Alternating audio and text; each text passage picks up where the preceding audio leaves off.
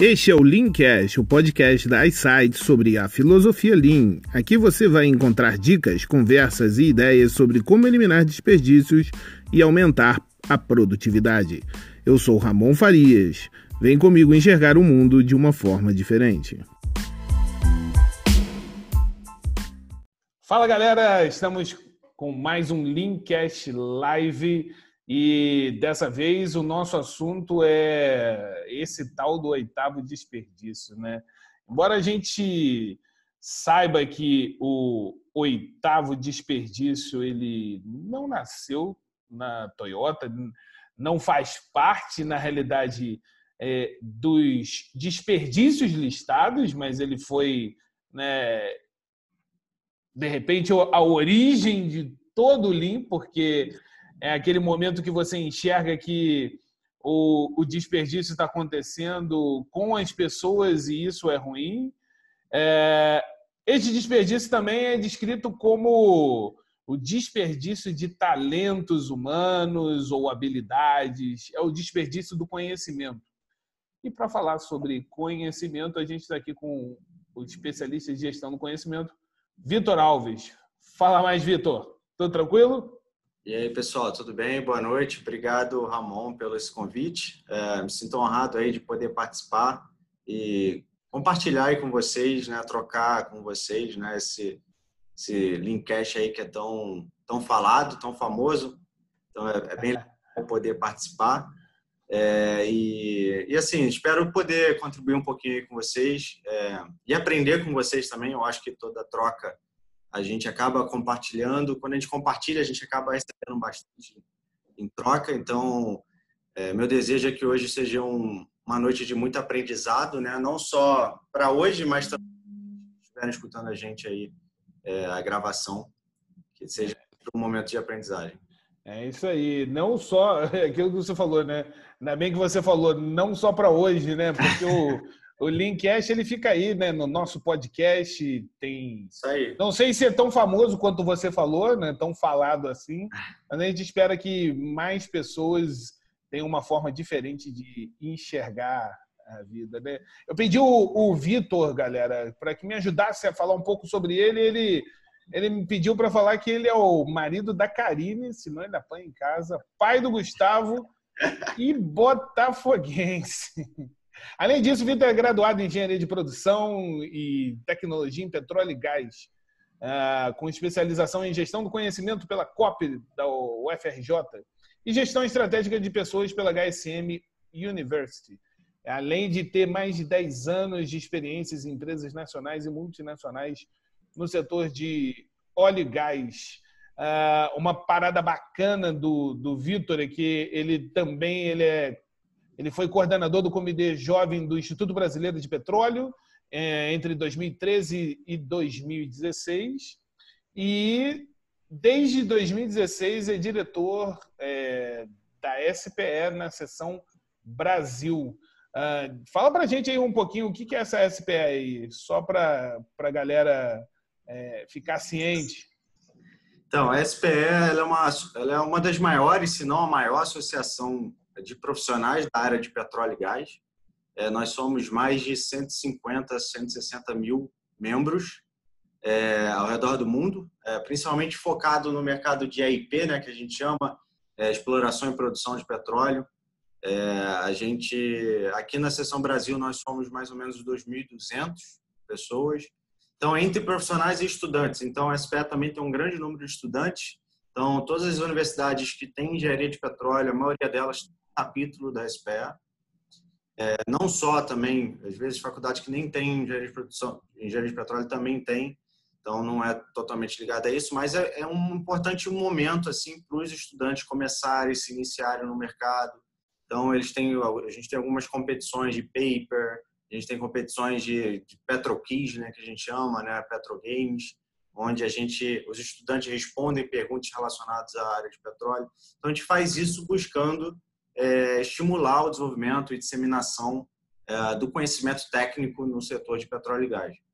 É, isso, isso aí que é bacana, é, né? É, um, é, uma, uma associação que é voltada para os, para os estudantes, de fato, né? Coisa que hoje é difícil, né? A gente já ter esse fomento da, da, da disseminação do conhecimento já no uh, ainda na realidade na graduação, né? Isso aí, isso é muito legal. E para os jovens profissionais também tem bastante coisa, momentos de networking, eventos é, que a gente fala nas universidades. É, então, assim, tem bastante é, aderência tanto para os estudantes, jovens profissionais, profissionais mais seniors. Então, é uma instituição bem interessante para quem está quem quer ficar ligado aí à área técnica de qualidade do, do setor de petróleo e também interagir e se, se desenvolver como profissional. Bacana, bacana. Então, se você quiser conhecer mais aí da SPS, a gente está fazendo merchan aqui, não pagaram nem um tostão, né? Mas como é de estudante, estão duro, né? Então a gente dá essa colher de chá para eles, né? Isso aí. Uh, mas antes da gente começar o nosso bate-papo, né, entrar no nosso tema central, eu queria fa fazer uma perguntinha, Vitinho. Uh, me permita chamar de Vitinho, né? A amizade deixa. Né? Mas, é, Vitor, o, você é engenheiro, certo? Formação na engenharia é, foi o que eu falei aqui. Como é que você foi parar nessa área de RH, nessa área de gestão do conhecimento? Explica aí um pouquinho para gente. Então, sim, é, sou engenheiro, né, com muito orgulho, engenheiro de produção. É, na verdade, toda a minha formação básica, né, toda a graduação, né, eu fiz, foi na área técnica, eu comecei na área técnica, é, eu fiz engenharia de produção, né, mas minha primeira graduação foi tecnólogo petróleo e gás, tecnologia petróleo e gás, são aquelas graduações tecnológicas, dois anos e meio, etc. Então, eu fiz isso, é, aprendi sobre a área de petróleo, comecei a trabalhar embarcado, né? Só que eu sempre gostei da área de gestão de pessoas, né? sempre, mesmo trabalhando nessa área, sempre gostei de, de ver, é, entender de como as pessoas trabalham.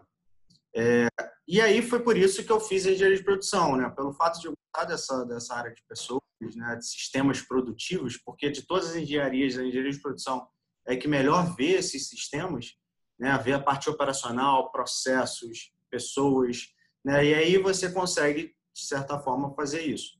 Então, assim, fora isso, o, o fator humano ele é de fato o principal, né? Então, é, esse é um outro diferencial que eu vejo, né? As pessoas são de fato o diferencial competitivo nas organizações.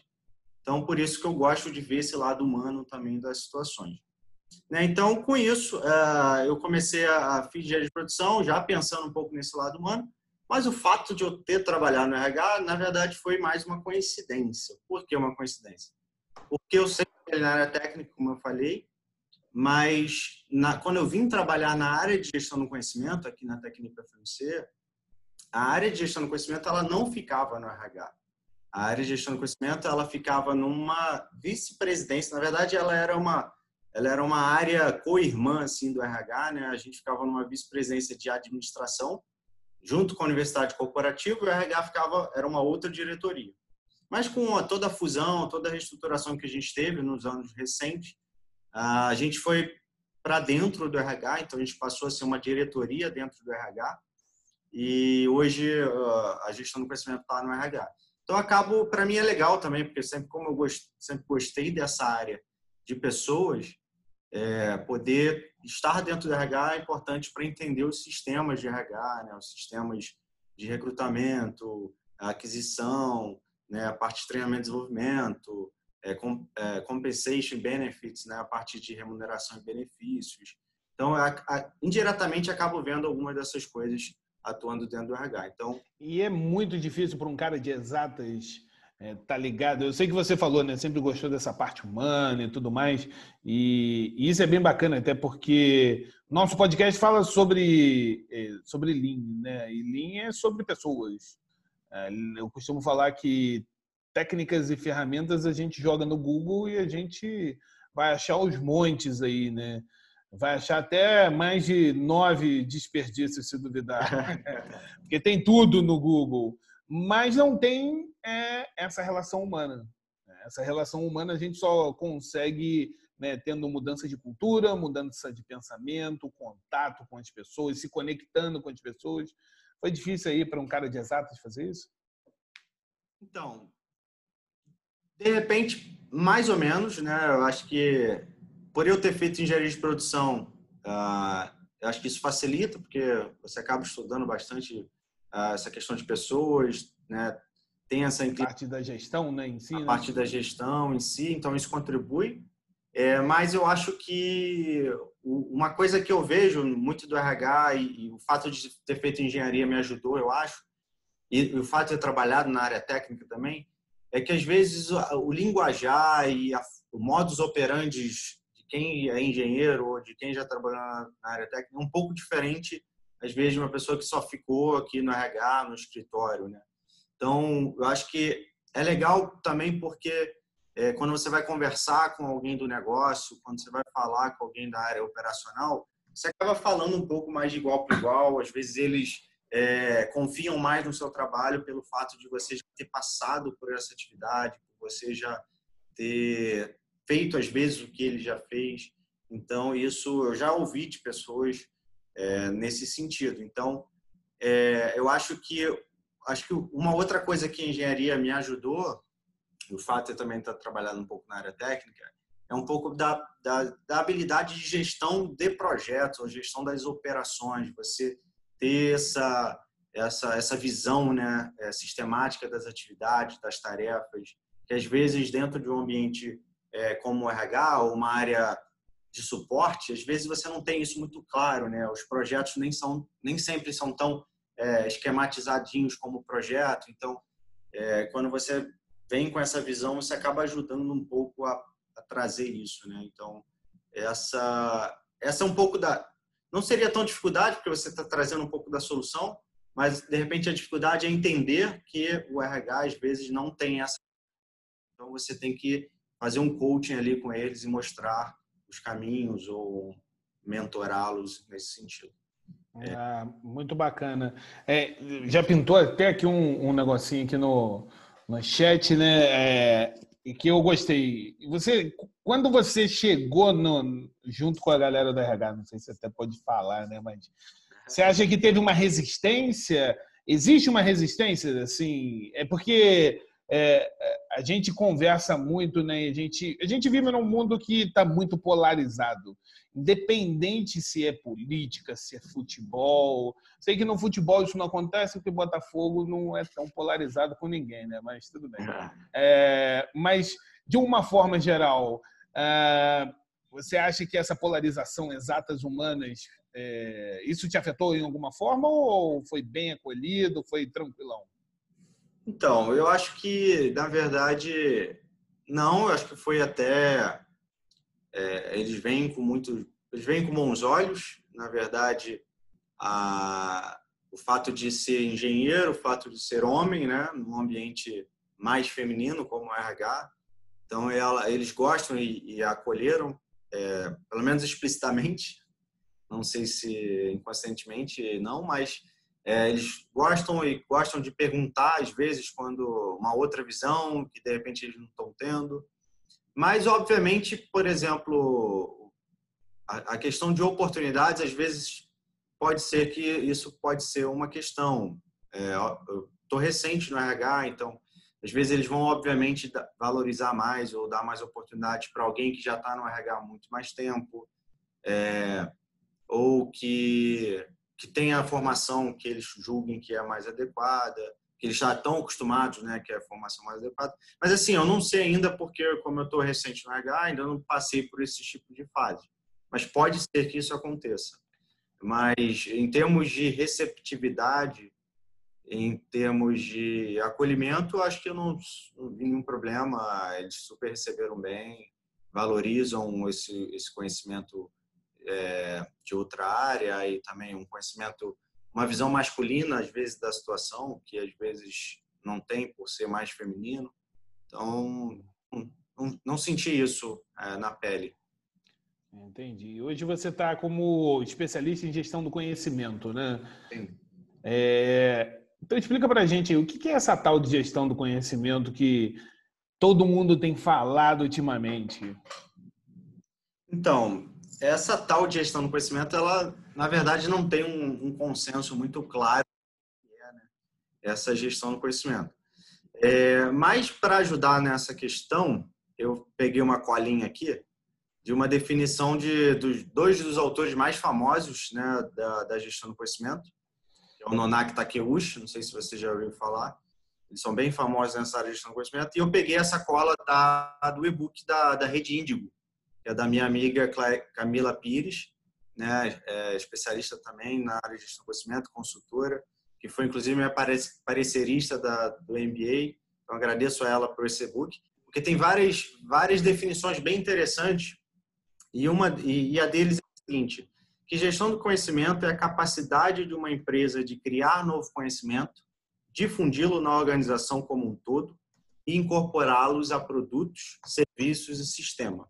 Tem uma outra definição também que eu gosto, que é, que é muito comum e bem parecida com essa, mas não tem um autor definido, né? É, um, é uma, é uma definição que costuma dizer muito na área de, de gestão do conhecimento, que é o seguinte, gestão do conhecimento é identificar, capturar ou criar, organizar, armazenar e disseminar a informação correta para a pessoa certa, no momento adequado, de modo a agir com base nelas. Então é importante a gente só enfatizar o seguinte: em ambas as definições, a gente fala do ciclo completo do conhecimento. Então a gente está falando de captura, estamos falando de armazenamento, disseminação, compartilhamento e aplicação. Então, assim, não adianta você só capturar, mas não armazenar de forma adequada, ou não compartilhar esse conhecimento. Porque se você estiver fazendo isso, você não está fazendo gestão do conhecimento, você está só capturando, você está só armazenando. Então, a gestão do conhecimento é quando você faz isso, esse ciclo completo de forma adequada. E o mais importante né, disso é se você não utiliza isso. Né? Então, a, a gestão do conhecimento, para ser efetiva, de fato, em algum momento você tem que utilizar isso. Isso tem que gerar valor né, para a empresa ou para a pessoa. Né? Então, é, é, por isso é importante essa gestão ativa do conhecimento. Mas isso é uma questão, é, isso é um papo para daqui a pouco, né, Ramon? Essa questão. isso aí, eu vou, eu vou te fazer algumas perguntas ainda. Não só eu, mas como outros aqui, né? A gente tem, tem aí o, no, no nosso, na nossa audiência Acabei de receber aqui uma mensagem do Jordel, que ele trabalha na Super Estágios, falando que também é engenheiro de formação e está mergulhado no mundo de RH. Cada vez mais, cada vez mais galera de exatas mergulhando no mundo de humanas, né? É... Eu acho que hoje em dia, hoje em dia também com, com, com esse mundo mais complexo, né? Acho que essa linha tênue entre humanas e exatas já não já não vai existir tanto mais, né? Eu acho que essa, esses silos de, de conhecimento é uma coisa que no futuro a gente vai ver cada vez menos é, essa divisão, né? É, você falou uma coisa, é, eu te conheço há algum tempo, né? Já participei de algumas palestras suas. É, a galera que quiser chamar o Vitor para palestras, palestras deles são muito boas. Vocês contactem através do LinkedIn, é, no finalzinho a gente vai falar sobre isso um pouco, mas é, você falou aí, né, nesse mundo cada vez mais complexo, né? Em algumas palestras suas, em alguns momentos, você fala muito sobre isso, né? Sobre um mundo que ele é VUCA, né? Ele é volátil, é incerto, é complexo, é ambíguo. É... Explica para a gente um pouco como, como é esse mundo e onde a gestão do conhecimento ela entra para amenizar essa, essa doideira toda? Então, o, a gestão do conhecimento nessa, nessa questão, assim, eu acho que ela entra menos como um cargo ou como algo que, que assim, as empresas têm para poder, sei lá, todos os cargos precisam ser ligados à gestão do conhecimento. Acho que não necessariamente. Eu acho que cada vez mais a gestão do conhecimento ela vai ser uma habilidade é fundamental nesse mundo VUCA, nesse mundo complexo, né? Porque a, a, gestão do conhecimento ela acaba, né, fazendo uma analogia muito com a gestão da qualidade, né? Isso é uma coisa que eu acredito bastante, né? Nessa experiência que eu tenho profissional e pelo que eu pelo que eu tenho visto e lido, é que a gestão da qualidade, alguns anos atrás, né, na década de 90, existe, teve aquela explosão da gestão da qualidade, né, é, reengenharia ou qualidade total e etc. Então, a, as empresas ela, elas acabaram criando é, os departamentos de qualidade, onde eles eram responsáveis por garantir que a qualidade acontecesse, etc, etc, etc. Hoje em dia, eh, essas empresas mais maduras, elas já estão tão, assim, já têm a qualidade tão no sangue que, na verdade, o departamento de qualidade ele existe por uma questão burocrática, porque às vezes é necessário existir, mas a qualidade, de fato, ela acaba sendo muito responsabilidade da pessoa, dos colaboradores. E eu vejo a gestão do conhecimento muito nesse sentido também nas organizações.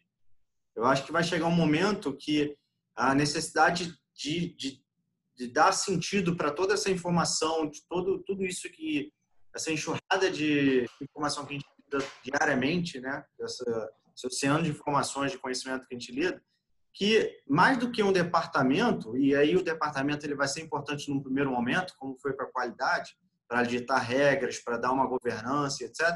Mas vai chegar um momento que isso vai ser responsabilidade de cada um. Então, eu acho que a gestão pessoal do conhecimento, né? Eu acho que a gestão do conhecimento pessoal de cada pessoa, fazer a sua própria gestão do conhecimento, eu acho que vai ser o mais importante. Independente do cargo, e aí, independente do profissional que você vai ser, se você vai ser um médico, se você vai ser um engenheiro, se você vai ser um pedagogo, eu acho que é, é, profissões ou, ou áreas com intensivo conhecimento, né, intensivo necessidade de conhecimento, você vai ser imperitavelmente, você vai ter que fazer esse tipo de coisa, você vai ter que fazer a gestão do seu próprio conhecimento. E aí nesse, nessa questão entra é, muito o que eu fiz no meu MBA também. Uh, eu estudei a gestão do conhecimento pessoal, então o papel da gestão do conhecimento pessoal nesse mundo VUCA, né, nesse, né, na, na, na, aprendizagem contínua que a gente chama de lifelong learning, né, como que a gestão do conhecimento pessoal ajuda nisso. É, Existem metodologias para isso, né? As, as, minhas duas principais referências nesse nesse assunto foram o Harold Jark, né, um consultor canadense que criou o framework Six Sense Share, que ajuda a dar sentido para o que você. Tem também o Thiago Forte, que ele criou um, uma metodologia chamada Second Brain, onde é, que seria segundo cérebro, né, onde as pessoas, na verdade, o, o cérebro ele ele não serve para armazenar coisas. A gente não consegue ficar armazenando e gravando tudo, é impossível, ainda mais com a quantidade de informação que a gente tem hoje. Então é importante que você tenha um local confiável, onde você armazene as suas, as suas anotações, você armazene tudo que você é, diariamente encontra na, nas redes sociais ou na internet, e você vai gerenciando ali esse seu segundo cérebro, e você pode acessar isso quando você quiser. Então, é uma forma de você tirar proveito de todas essas informações que você precisa. E aqui no Brasil, uma outra referência é o professor Américo Ramos Filho, que foi também meu parecerista no, no MBA. Ele tem vários artigos, vários trabalhos sobre PKM, né? É, esse é um termo mais usualmente é, que a gente tem, que é Personal Knowledge Management. Então, é, é uma outra referência aí para esse tema. Então, eu acho que Uh, independente da profissão, né, como você falou, e como a gestão do conhecimento se encara nisso, eu diria que para as organizações, eu acho que vai chegar um momento que a gestão do conhecimento ele vai ser mais responsabilidade de cada um, né? Vai ter departamentos, cada vez mais vão ter departamentos ou áreas que acabam vendo sobre gestão do conhecimento, mas é mais é mais responsabilidade de cada um. E também acho que cada pessoa vai ter que gerir melhor esse seu conhecimento se quiser de fato é, se, ser bem sucedido e se destacar, porque senão você vai ser tomado por, por uma enxurrada de informações, enxurrada de conhecimento, você não consegue fazer nada com aquilo e você fica é, parado. Né? Acho que quantas pessoas já passaram por essa situação e é muito ruim. É, isso aí é bacana, né? Você tocou nesse assunto. A gente é, briga, não, na realidade a palavra não é briga, né? Mas a gente fala bastante sobre o Lean fora das quatro paredes do manufacturing, né? Você atuar com Lean em qualquer lugar, né?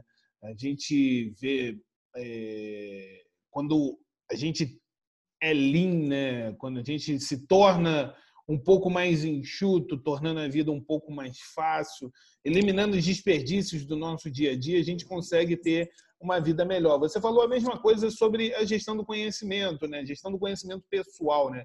E você aplicar isso para a sua vida pessoal, você acaba eliminando alguns tipos de gaps. Tem alguma ferramenta que você eh, normalmente utiliza para fazer essa gestão do conhecimento pessoal sua? Então, eu acho que a palavra certa, na verdade, não é nem tanto ferramenta, é, é um sistema, né? Porque você pode usar um conjunto de ferramentas que faz o seu sistema de gestão do conhecimento pessoal. Boa. É, mas eu, por exemplo, eu uso, gosto muito de usar o Evernote, vocês conhecem. O Evernote é um, um, um aplicativo de anotações, né? A gente é Notes App, só que ele, na verdade, ele é muito mais do que anotações, porque você pode armazenar arquivos lá, você pode é, fazer áudio, gravar áudio. Então, ele é um sistema, ele é um aplicativo que você consegue colocar tudo que você quer lá de, de anotações, de arquivos, etc. Você consegue taguear, então você consegue criar cadernos, você consegue categorizar da melhor forma. Então, ele hoje talvez seja um dos melhores para esse tipo de coisa. Mas, por exemplo, indo um pouco mais além, é, a gestão do conhecimento pessoal, ela também envolve, na verdade, duas dimensões. Ela tem a, a, a dimensão do conhecimento pessoal, e aí, por exemplo, o Evernote ou qualquer outro aplicativo de, de anotação, como OneNote, como Notion. Notion é um novo aí que está surgindo também, que é bem interessante. Mas eu ainda não, não cheguei a usar, mas já li sobre ele, parece interessante. É, são arquivos de aplicativos de para armazenar conhecimento e gerir esse conhecimento. Mas também uma outra dimensão da gestão do conhecimento pessoal é o personal management, né? Então a gestão pessoal. Então a gestão pessoal, você entra aí, por exemplo, na própria gestão do tempo, como é que você gere o seu tempo, como é que você gere o que você faz, como é que você gere os seus projetos. Nesse caso, os aplicativos que uma série de aplicativos de gestão do conhecimento, é, de gestão de tarefas, como uh, Todoist, Weedwist, Wanderlist, uma série de wish aí da vida, o Trello é um deles também. Então você consegue fazer, de repente usar os dois. Né? Esses aplicativos OneNote e Evernote, você consegue fazer gestão do tempo ali também. É, mas eu, tanto, eu uso mais um outro aplicativo para fazer isso.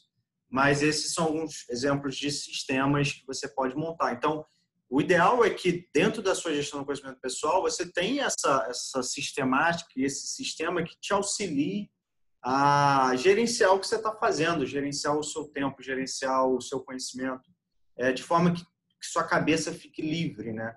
Então, outra coisa, outra metodologia que acaba ajudando muito nisso é o próprio GTD, que é o Get Things Done, é, que é do David Allen, é, que ajuda, que é uma metodologia específica para gestão de tarefas, mas pode está é, tá bem linkada aí com a gestão do conhecimento pessoal. Ah, o próprio Tiago Forte ele acaba juntando muitos dois. Já o Harold não, não junta tanto, mas uh, em termos de ferramentas eu diria que são essas. Eu... Mas cada um, assim, na verdade cada um é, é muito pessoal, né? Então cada um tem que se adaptar e ver qual que é melhor para você. É... Cada, cada um tem um, um, tamanho, né? Isso também acontece com as empresas, né? É... Você acredita que as empresas, principalmente brasileiras, né? Você falou muito sobre é, knowledge management, a gente vê isso bem avançado, né? Como cadeira, como matéria é... e como cultura, né? Nos demais países, né? Costumo dizer que é difícil, por exemplo, num projeto, quando a gente está tocando, a gente trabalhar com um banco de lições aprendidas. Isso é difícil. É, e quando nós temos banco de lições aprendidas, a gente só tem aquilo que deu errado, né? A gente anota aquilo que deu errado. Difícil a gente anotar aquilo que deu certo. Como é que você tem enxergado essa aplicabilidade da gestão do conhecimento nas empresas brasileiras? Você que já participou de congressos e fóruns do, do assunto. Como é que tem sido isso aqui no Brasil? É, então, isso é uma coisa importante que, é, assim, são duas coisas que eu gostaria de pontuar nesse, nessa questão. Uma é que, a gente, como você falou, a gestão do conhecimento, ela normalmente é uma, algo que lá fora já está bem mais avançado em termos de conceito, em termos de estudos. E aí, esse é um ponto.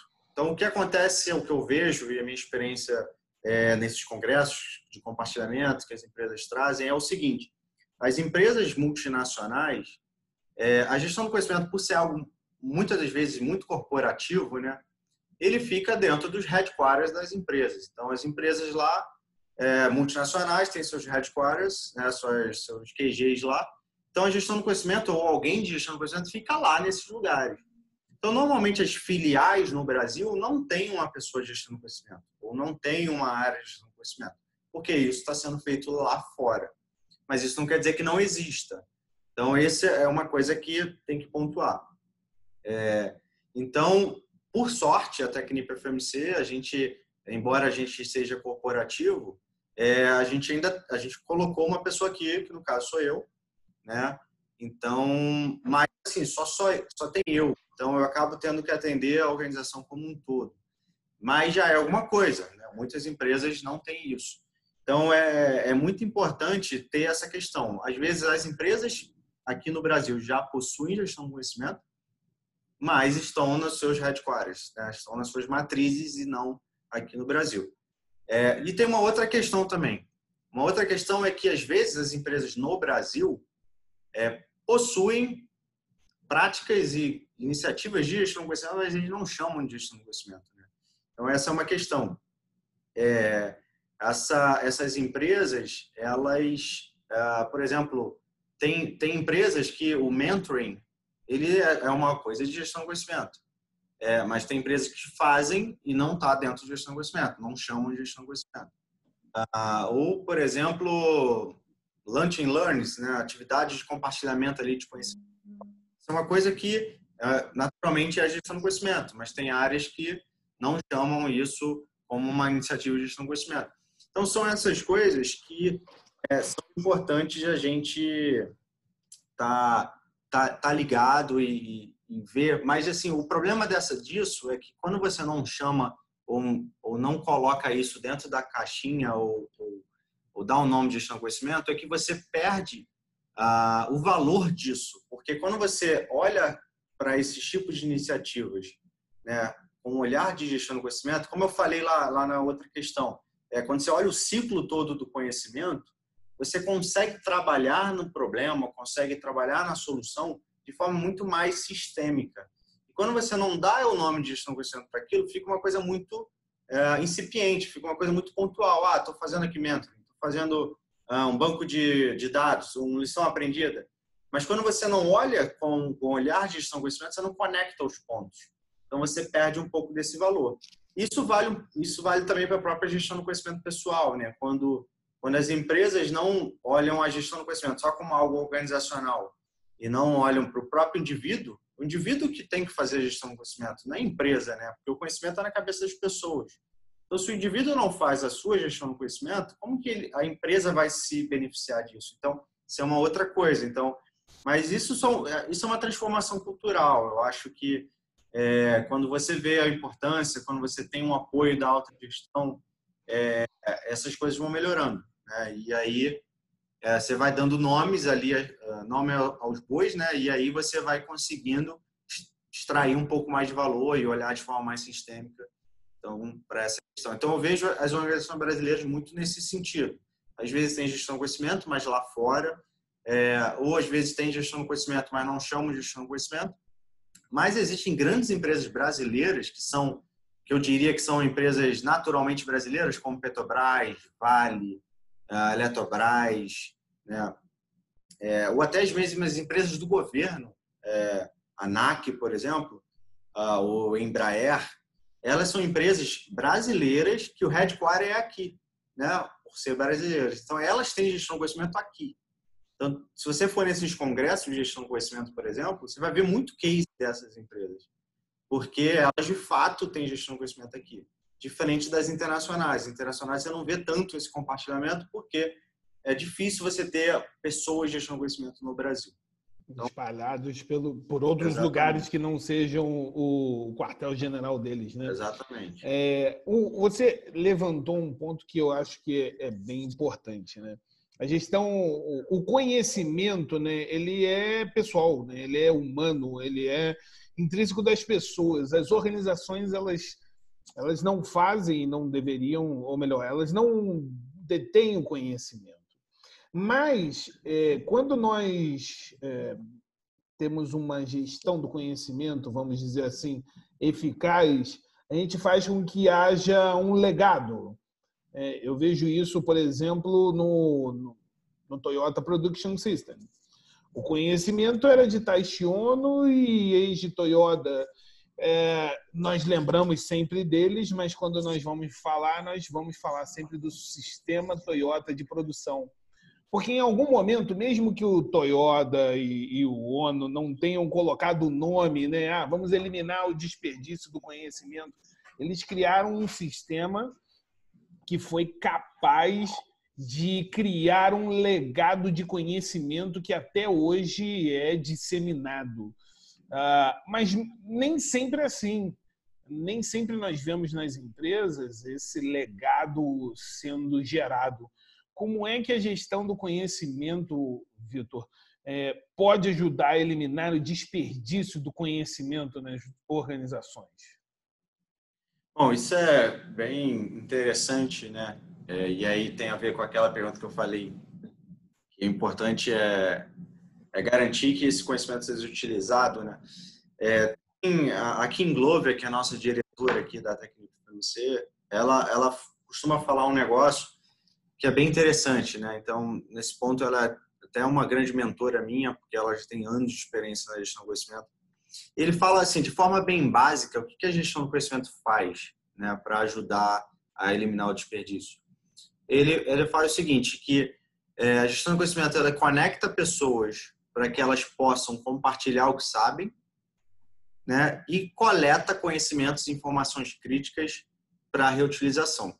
Então são basicamente essas duas coisas. A gente tem que conectar as pessoas para que elas conversem, para que elas para que elas compartilhem, né? Porque como a gente falou, o conhecimento ele está é, na cabeça das pessoas, então as pessoas precisam conversar, obviamente né? precisam interagir e precisa ter um, um sistema onde coleta esse conhecimento explícito, né? porque por meio da conversa, do compartilhamento, você pega esse conhecimento tácito. Mas você precisa ter um local para colocar esse conhecimento explícito. Então, você tem que ter um sistema para coletar, uma forma de coletar esse conhecimento crítico. Então, para você fazer esse, basicamente para você fazer, uh, eliminar esse desperdício, as organizações precisam, pelo menos nesse início, conectar essas pessoas e coletar esses conhecimentos de forma sistemática, de forma formal. Se você deixar muito, pode ser que vai se perder ou que não seja tão efetivo. Então, ali você tem que criar um padrão, você tem que criar ali uma governança de alguma forma. Então, as áreas de gestão de conhecimento nas empresas costumam fazer esse tipo de coisa. E foi assim. Deixa eu te perguntar uma coisa, né? Não te cortando, mas já te cortando. Né? É, uma das formas assim, que o Lean ajuda bastante a conectar pessoas é através do Gemba, né? Você saindo de onde você esteja, indo no local onde as coisas acontecem. As pessoas acabam se conectando ou deveriam se conectar. É, e isso é muito bonito é, no seu ambiente de trabalho, mas como é que a gente conecta as pessoas ah, globalmente? A gente está num mundo globalizado, né? Como é que Sim. tem sido essa conexão de pessoas, por exemplo, uh, na tua área? Como é que você conecta a, a galera da Tecnip FMC é, nesse mundo onde é, nós temos é, pessoas trabalhando no Brasil, outras na Malásia? Como é que é a conexão de pessoas e a conexão de conhecimento nesse mundo globalizado? Então, para fazer essa parte de conexão, então para esse desafio da conexão, é, a solução mais efetiva e mais comum dentro da área de gestão conhecimento e e que tem sucesso, assim, tem histórico de sucesso, é o que a gente chama de comunidade prática, né? É, as comunidades práticas eles são basicamente fóruns de discussão, né? reunião de pessoas que fazem a mesma prática, exercem os mesmos processos, operam os mesmos processos, uh, com o objetivo de melhorá-los. Então essas comunidades podem ser globais, locais, virtuais ou presenciais. Então, independente como seja, assim, essas comunidades, o Etienne Wenger, que é o autor de, assim, o grande autor dessa desse termo de comunidade prática e de livros sobre comunidade prática, ele diz que uma comunidade prática para ser efetiva, ele tem que ter três coisas: é domínio, é, comunidade e prática. Então, domínio é um é um tema, é um assunto em comum das pessoas. O, a comunidade é pessoas que fazem aquele mesmo aquele mesmo assunto pessoas que exercem aquela mesma função ou fazem aquela mesma atividade. E prática é que, de fato, eles estão buscando melhorar em alguma coisa que eles fazem. Então, as comunidades de prática elas podem ser formais ou informais. Então, essas conexões entre áreas é importante que haja esse propósito em comum. Então, é, por exemplo, eu, Vitor, sou especialista em gestão do conhecimento, eu tenho a minha equipe, né, que está lá fora. Isso, esse tipo de conexão de equipe, isso é, é, fácil de acontecer, porque eu preciso me conectar, né? Eu preciso fazer meu trabalho, tenho o meu chefe fica em Houston, preciso conversar com ele. E aí, nesse, nesse sentido, a, as, as ferramentas de tecnologia são importantes, né? As ferramentas de, do Office da vida ou algum outro sistema, eles ajudam a conectar nesse sentido. É, mas eu acho que o mais crítico é, não são nem essas, conexões, são as conexões de conhecimento, essas comunidades. Porque qual é o benefício das comunidades de prática? É que eles acabam atuando como guardiões do conhecimento. Então, independente se muda um projeto, se você sai de uma equipe ou sai de outra, aquele, aquele corpo de conhecimento ele vai ser mantido, porque aquela comunidade está sempre se comunicando. E aí, como é que a gente faz isso aqui na organização? A gente pode ter sistemas, por exemplo, que a gente chama de Enterprise Social Networking, que pode ser um Yammer da vida, ou pode ser um, um SharePoint customizado, pode ser um Teams, ou pode ser um aplicativo específico de comunidades, como existe o Discord, por exemplo, que é um outro aplicativo para tipo de fóruns. Então, você pode fazer isso. Então, as comunidades práticas normalmente funcionam dessa, dessa forma. Mas não necessariamente você precisa ter comunidade prática, ou precisa ser... Às vezes você pode criar meetups, onde pessoas de áreas que fazem aquela mesma atividade se reúnem uma vez por mês para discutir de alguma coisa. Ou você pode fazer uma coisa que também está bem comum ultimamente, que são working out, working out loud, né? São os walls da vida, são grupos que se reúnem para compartilhar o que estão fazendo e aí dali é, gerar insights e etc. Então, são alguns exemplos de situações que a gente pode fazer. Aqui, por exemplo, na minha equipe, às vezes a gente faz, a gente fazia, né, até um tempo atrás, uma vez por mês a gente se conectava é, de forma assíncrona, é, onde as pessoas compartilhavam é, o que estavam fazendo, quais são os projetos que eles estavam envolvidos, o que, que, ele, o que eles precisavam de ajuda, e aí as pessoas entravam lá, liam o que, que elas estavam precisando e, interagiam e etc. Então, a gente utilizava ferramentas para fazer isso. A gente aqui na Tecnoinformação, a gente tem uma ferramenta é, chamada Meeting Sphere, que faz esse tipo de, de facilitação de brainstorms, né, de conexões, de, de mas poderia ser algum algum outros algum outro serviço. Então, resumindo, uma comunidade prática é um lugar onde as pessoas compartilham da mesma ideia, do mesmo propósito, com, com na realidade, um, a intenção de, de melhorar a prática. E melhorar a prática. E melhorar a prática, né? Que eu acho que isso é o mais importante. Eu acho que é, as pessoas, as comunidades de prática é um local de, conf, de confiança, que a pessoa se sinta confiável para compartilhar os erros, compartilhar os acertos é, e, e melhorar junto, porque para você compartilhar conhecimento, você precisa ter esse ambiente. E normalmente, e às vezes, é, você não vai compartilhar uma coisa que você está passando na sua área com uma pessoa que não, não, entende nada da sua área. Porque às vezes você não, não se sente confortável para isso, a pessoa não vai saber te ajudar. Então, as comunidades de prática, eles são esses ambientes seguros é, para fazer isso. É, como eu falei, ela pode ser formal ou informal. Às vezes, no próprio WhatsApp, você às vezes tem uma comunidade de prática e não sabe. Às vezes você tem ali, você tem um, um grupo no WhatsApp que é de um determinado domínio, é, tem uma comunidade envolvida e vocês estão buscando melhorar uma prática. Então, é, um, é uma comunidade prática. Então, obviamente, para ser de fato uma comunidade prática, você precisaria ter ali uma liderança ou um moderador, você precisa, precisaria ter uma governança minimamente estabelecida, mas de alguma forma já é um tipo de comunidade prática. Então, esse tipo de coisa. Já para o segundo, e aí entrando na outra questão do desafio do coleta, é, a, a, coleta pode ser feita muito com uma base de conhecimento. Assim, você cria uma Wikipedia, por exemplo, aqui na empresa a gente tem uma Wikipedia corporativa. Então, a gente tem uma base de conhecimento onde as pessoas podem criar artigos, podem criar conteúdos, é, compartilhar conhecimentos explícitos. E esse, esse conhecimento, esse, esse conteúdo produzido, ele passa pela aprovação ali de um SMI da área, daquele assunto, Então tem uma governança, né? Tem, você garante que aquele conteúdo está sendo postado é um conteúdo de confiança, né? Confiável, é, que seja tenha credibilidade, porque tem uma pessoa mais especialista que aprovou aquele conteúdo. Então isso pode ser feito.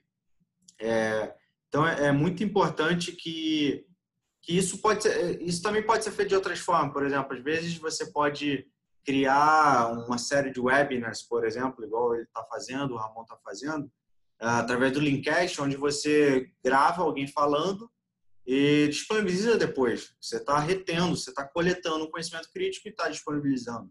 Então, os meios e as formas de fazer isso é, variam, mas é importante você sempre ter em mente o objetivo, que é conectar as pessoas e coletar conhecimento crítico. Você fazendo isso, você vai ajudar a, desperdi a, a o desperdício de conhecimento, certamente.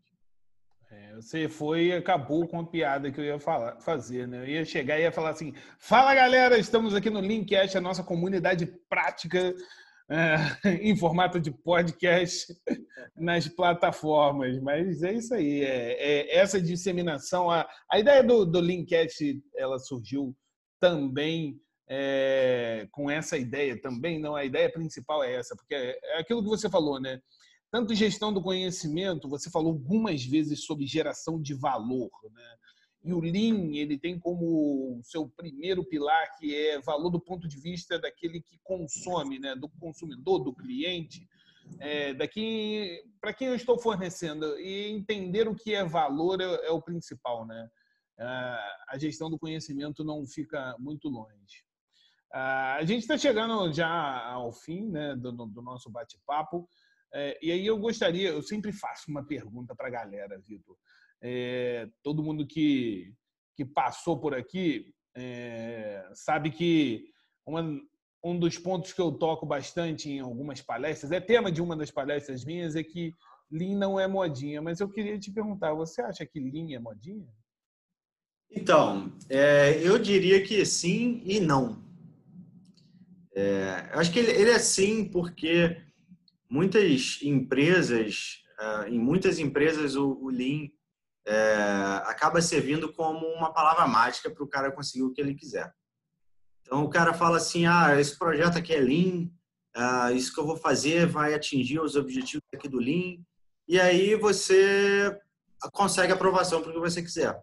Só que óbvio que não tem nenhum problema você dizer que você quer buscar ser Lean, etc. Só que o problema é que às vezes as pessoas é, não entende nada do Lean, aquilo que ela está fazendo não é Lean, mas ela só diz que é Lean porque é a palavra mágica. Então, acaba que por estar na moda ou por a empresa valorizar muito, acaba adotando. Mas ele não é Lean, né? Porque é, ele não, desculpa, ele não é Lean, ele não é modinha, porque de fato ele traz resultados. Então não é uma moda, ele, o Lean já está aí há muitos anos, né? Como você falou, o Toyota Production System é, tem muitos anos. Então, isso não é modinha e não é um jargão que as consultorias trouxeram para vender. Porque às vezes acontece muito disso, né? Às vezes a consultoria traz alguma coisa ou divulga algo porque ele, ela quer vender serviço, ela quer vender coisa e diz que aquilo é o melhor. E existem é, diversas evidências é, históricas é, não só do Toyota, né, porque todo mundo fala muito da Toyota, mas existem outras empresas que já implantaram Lean, têm implantado, têm praticado a cultura Lean é, há muitos anos. Então, é, essas empresas que levam a sério essa jornada, é, eles percebem que Lean não é só uma iniciativa, né, ele é uma cultura. Então, por isso eu digo que sim, não. Acho que ele é sim para aquelas pessoas que acabam usando do Lean é, para tirar vantagens para conseguir o que querem, mas não agregam nenhum valor ou não trazem nenhum valor, de fato. E não porque, de fato, o Lean não é, é modinha, porque tem históricos e tem uma grande evidência que ela traz resultados para aquelas empresas que levam a sério. Então, essa é a minha humilde opinião sobre o Lean. E aí, estendendo a pergunta para a gestão do conhecimento, gestão do conhecimento é uma modinha? Eu diria que não, porque eu acho que ah, do conhecimento, na verdade, ela, ela, ela perpassa muitas áreas, né? Então, é, eu acho que a gestão do conhecimento ela, ela teve uma época muito forte é, até o início dos anos 2000, é, quando se publicou muito sobre gestão do conhecimento, como se falou muito sobre gestão do conhecimento.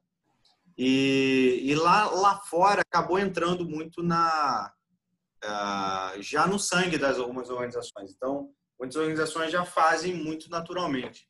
Então, a gestão do conhecimento, de repente, no Brasil, como é uma coisa que está começando, as empresas começando a ver é, importância nisso, pode ser que comece, mas eu acho que não vira uma modinha, porque, uh, como eu falei, ela, como ela é algo que não é tão bem definido, que uh, muitas pessoas ainda nem sabem exatamente como fazer, o fazer. Então, tem até um lado bom de não virar modinha por causa disso, porque as pessoas que fazem são de fato têm interesse e não é só uma carteirada aí para alguma coisa. Vitor, para encerrar, se eu quiser uh, começar a, a, a implementar a, a, gestão do conhecimento, uh, seja no meu departamento, seja na minha vida pessoal, uh, quais seriam os primeiros passos, assim, bem enxutos, bem curtos, que você poderia dar como dica para a galera? Eu acho que, eu, como eu falei, né? Eu acho que é, tem em mente que gestão do conhecimento ele é conectar e coletar. Então, crie iniciativas que você conecta as pessoas. E aí não precisa ser sistema, não precisa ser ferramenta. Às vezes, só uma, uma vez no mês ali, você botar as pessoas para conversarem, já é alguma coisa.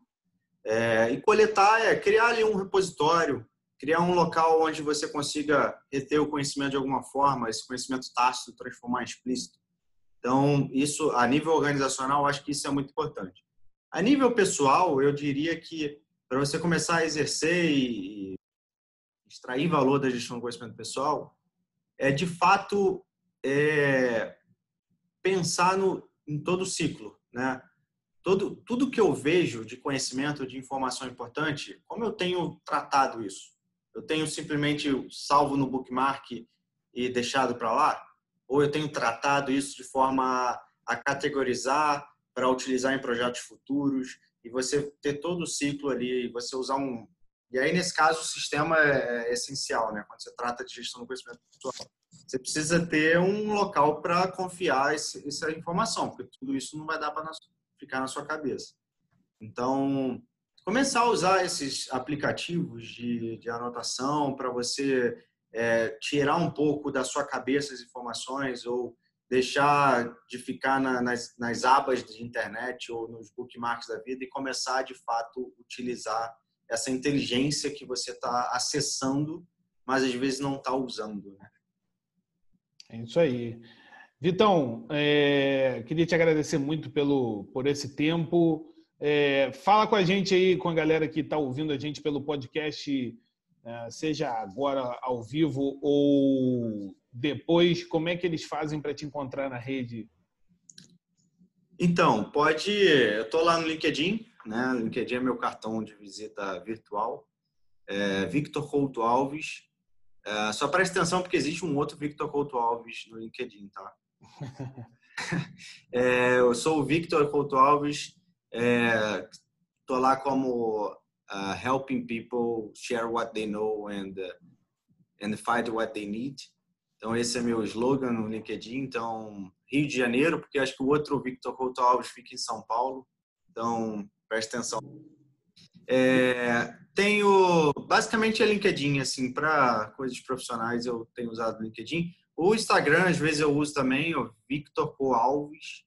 Uh, quem tiver interesse em conectar também compartilha algumas coisas interessantes por lá.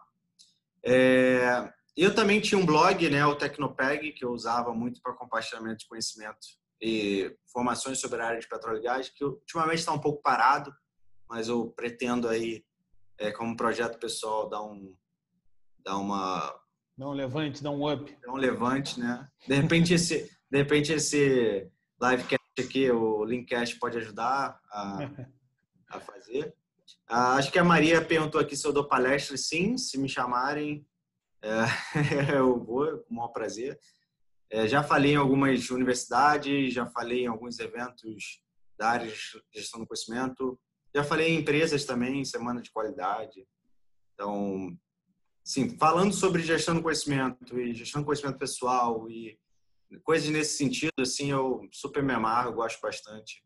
Eu acho que é, é muito importante você compartilhar isso, porque, como eu falei, né, eu acho que fazendo isso eu aprendo mais do que se eu tivesse que estudar.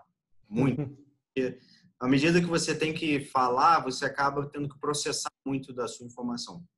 E aí isso é uma coisa interessante, porque a gestão do conhecimento pessoal, é, dos frameworks que eu falei, né, do Jack, por exemplo, ele fala do seek, do sense, do share. Então, como que eu busco informação, como eu dou sentido para essa informação e como eu compartilho informação. E esse compartilhar é uma é uma é uma é uma atividade chave dentro da gestão do conhecimento pessoal.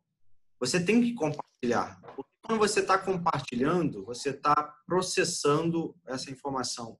Então, você está dando, você está dando algum sentido para a informação também, quando você compartilha. Então, quando você está escrevendo um artigo, quando você está dando um webinar, é, quando você está dando uma palestra, você tem que pegar tudo aquilo que está na sua cabeça ou que você adquiriu de fontes externas e dar algum sentido para aquilo. Então, é, é, muito importante. Então, eu recomendo fortemente, né, como você falou aí, dicas de como começar a sua gestão do conhecimento pessoal, é também começar a fazer isso, né? É, isso é uma coisa que eu sempre fiz muito, mas eu confesso que nos últimos aí eu dei uma parada é, por conta de outras prioridades, mas isso é uma coisa muito importante, então eu, eu tendo retomar. É, escreva um blog, é, escreva no LinkedIn ou compartilhe um post é, no Facebook, no LinkedIn, coisas que de fato, de alguma forma, você já processa algum tipo de informação, compartilhe o que você sabe, e que agreguem valor para o pro próximo, é, né? principalmente. Exatamente. Né? Mesmo que seja pouco, ou mesmo que às vezes não seja totalmente é, finalizado, mas existe um conceito que o próprio Harold fala muito, que é o half-baked idea, que aquela ideia que ainda não foi totalmente cozinhada, né? Que, que assim, não tá, você não tem totalmente certeza daquilo, mas você joga na rede e as pessoas comentam, as pessoas interagem, as pessoas contribuem e aí você vai construindo o seu conhecimento. Então não tenha medo de compartilhar, não tenha medo. Eu acho que isso é muito importante. Tá bom? Show de bola, Vitor. Te agradeço bastante. Nós vamos encerrar porque Karine e Gustavo estão te esperando. Já que estão mesmo. Já então, mandou mensagem aqui. Já mandou mensagem, né? Te agradeço bastante e a todos que estiveram com a gente e estão nos ouvindo do, pelo pela plataforma de podcast preferida. Um grande abraço e até a próxima. Obrigado, pessoal. Valeu.